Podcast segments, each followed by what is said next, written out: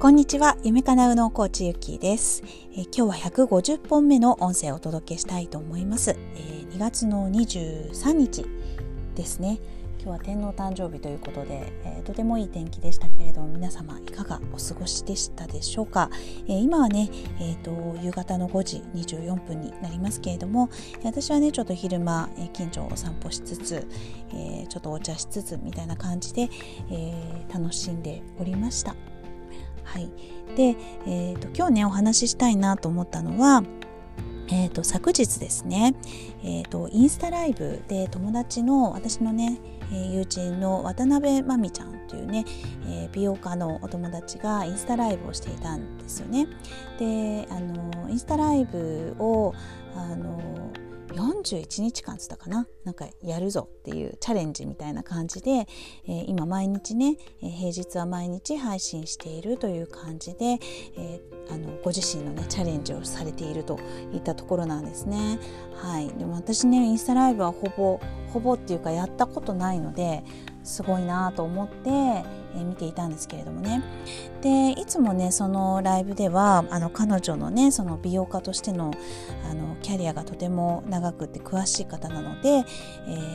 ー、なんだろうその美容にお肌だったりとかあの健康面とか、まあ、いろんな部分でのね、えー、ノウハウとかあの何？知識とかそういうのをねシェアしてくださっている動画だ動画っていうかね、えー、ライブなんですけれども昨日はね、えー、ご自身がなぜ、えー、その美容家としての道を選んだのかっていうような、はい、ストーリーをあのお話しされていたんですよね。あすいませんね今ちょっと聞こえちゃいましたかね。息子が帰ってきましたけれども。はい。という感じです。でまあ、それをね聞いて、えー、今私が思ったこと。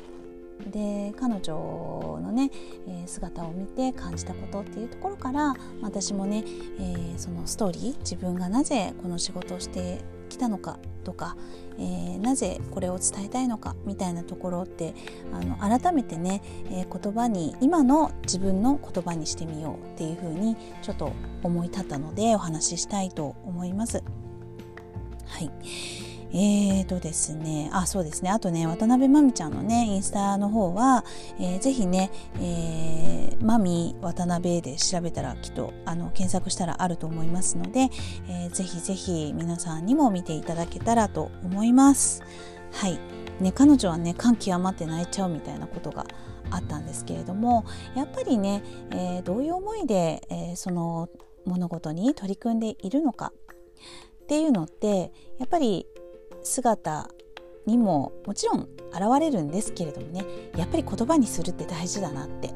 うん、彼女だけの姿ではわからないことっていうのが昨日のね、えー、そのライブでは感じたりしたので、まあ、今日はね私もお話ししたいなと思っています。はいえー、私はねこのね、えー、宇野教育に出会ったのは、えーと、本当に20年に、ね、なりますから20年前になるんですけれどもあの七田誠先生にね、えー、出会ってあのその時にねあの皆さんには右脳っていうのがあるんですよっていうことで。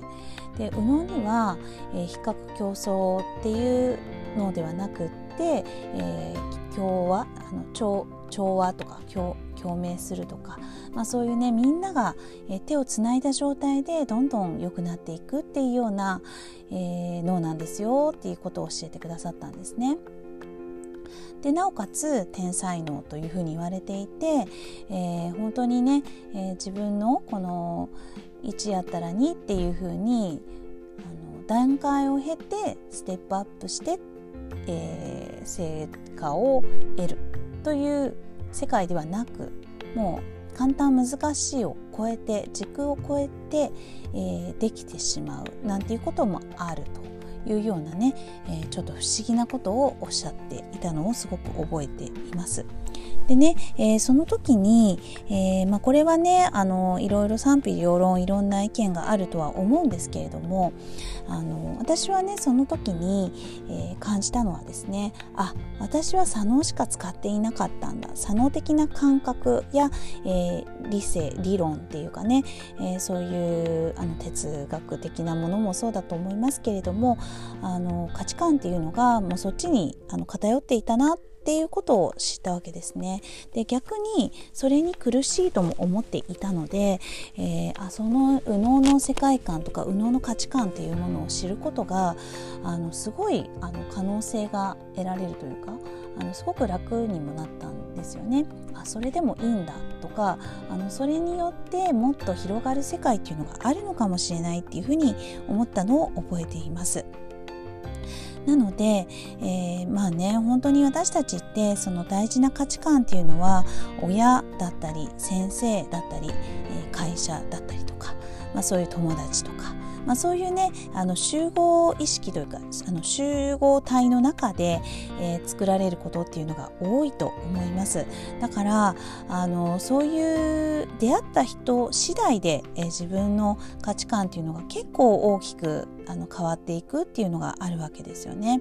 あと、まあ、こうやって私起業とかしていますからいろんな学びに出るとかあといろんなお仕事をしている人に出会うというところで、まあ、いろんなね価値観に出会うことっていうのは幸いにしてあります。でそれによってね大きくまあ影響を受けたり自分の可能性っていうのが広がったりという経験が今ありますのでやっぱりねこの右脳の世界観とか右脳の、えー、機能っていうものを一人でも多くのお母さんに知ってもらって楽にもなってほしい。そして、えー、才能豊かな、え、人生を歩めるような子どもたちそしてお母さんが、えー、今からそうなるっていうのをね、えすごく現実的に、え経験できる世界っていうのを作っていきたいななんて思っているわけですよね。で私も少なからず、え前の知らなかった時の自分と比べたら大きく、え変化しましたし、えーと、すごくね、え楽にもなったし楽になったからこそ、えいろいろなね、え成果っていうのも得られたというのを実感しています。まあ、そういうのがあの自分のね、えー、中だけで良かったって終わるのではなくですね、えー、一人でも多くのお母さんたちと共にいややっぱりいいよねっていうふうに、えーと、喜び合える、まあ、これがね、えー、私の夢かなって思っているんですね。で今幸いにしてこの右脳教育を通じて、えー、先生として、えー、キャリアを積んでいきたいという方たちにね、えー、先生のインストラクターの養成っていうのをしている宇野教養児教室の展開。そして、えー、あの夢かなうのですね。夢かなうのの方で、え、お母さんたちが、えー軸を持って、え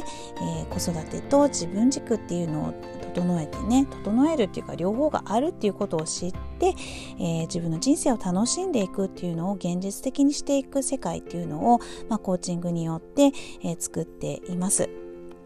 まあ、このね、えー、両輪を走らせるっていうのが私の夢なので、えー、今はね本当にすごくどっちにもね関わる方もとても多いんですけれどもあのすごくそこがあの何て言うかな一番最初の幼児教室勤めていた時っていうのはなんかお母さんののための勉強っていうのは付け足しみたいな感じでまあ幼児教室は当たり前なんですけれども、まあ、幼児教室っていうのがあってでまあお母さん教育みたいな感じで、えー、たまにね、えー、無料のセミナーをするみたいな感じで、えー、やっていたんですけれども、まあ、そこだけでねあの伝えるものってとか伝える価値があるよっていうのをしっかりあの見せたいっていうのがあってでだからこそねこの「夢かなうの」の方で、えお母さんママを輝かせるっていうねコースを作っているんですね。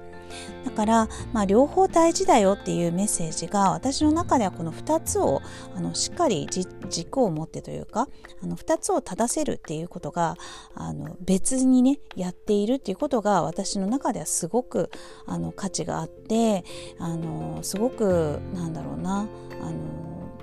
すごく満足っていうかねえっ、ー、とちゃんとメッセージとして伝えられてるっていう気持ちでいるんですよね。はいことでね、まあ、あのまだまだあの伝え足りないんですけれどもね。でもやっぱり改めてその渡辺真美ちゃんのね、えー、涙しながら、えー、自分がその美容に関わった時にですね、えー、感じたあの強制的に自分自身がね、えー、鬱になって、えー、自分と向き合うということで、えー、体の、整えるって食べ物からお肌のことから仕事のやり方からっていうのを全部見直していって、えー、まあ、それが今となっては良かったなっていうような、え、ところでね、えー、自分のことをあの本当に大切にして、え自由に生きてほしいっていうようなことをおっしゃっていたんですよね。まあ、すごく共感する部分もありましたし、まあ、私の中で今現在ね、えー、憧れるなっていうふうに思う感覚もありままだまだできてなかったりっていうのもあるので、えー、私の中ではまあ憧れるなっていう、えー、なんだろうなそのメッセージだったりもしましたね。はいということであのまあね私はねそういう意味でお母さんっていうのと子供っていうね、えー、そしてお母さんが、えー、キャリアを持つというね。お母さんがねあの別の仕事するっていうんじゃなくって、えー、自分の子供にやったことをまた次のお母さんたちのに、え伝えていくっていうようなね、え感覚で、えやるというのがあのやっぱりできて今すごくいいなって思っています。はい、というわけで、えー、皆さんもね何か、あのー、感じることとか、あのー、興味あるよとか何かありましたらあの本当にね、あのいろいろ見ると大変何からどう見たらいいか分かんないっていうのもあると思いますので、えあの気軽に LINE でメッセージください。で皆さんの状況を聞かせていただければですねああなただったらこういうのいいですよっていう感じで、えー、見るところっていうのもね、えー、おすすめさせていただければと思いますのでね、はい。まあ、今ね本当にね情報にあふれていて情報を得るのが本当に大変っていう感じですよね。だから本当に、まあ、私たち、えー、プロとしてはあのまず絞ったものを提示してあげるっていうのもあの一つの仕事なのかななんて最近思ったりしています。はい。話がいろいろになりましたけれどもね、えー、今日はこれでおしまいにしたいと思います。最後まで聞いていただきましてありがとうございました。ひろみゆきでした。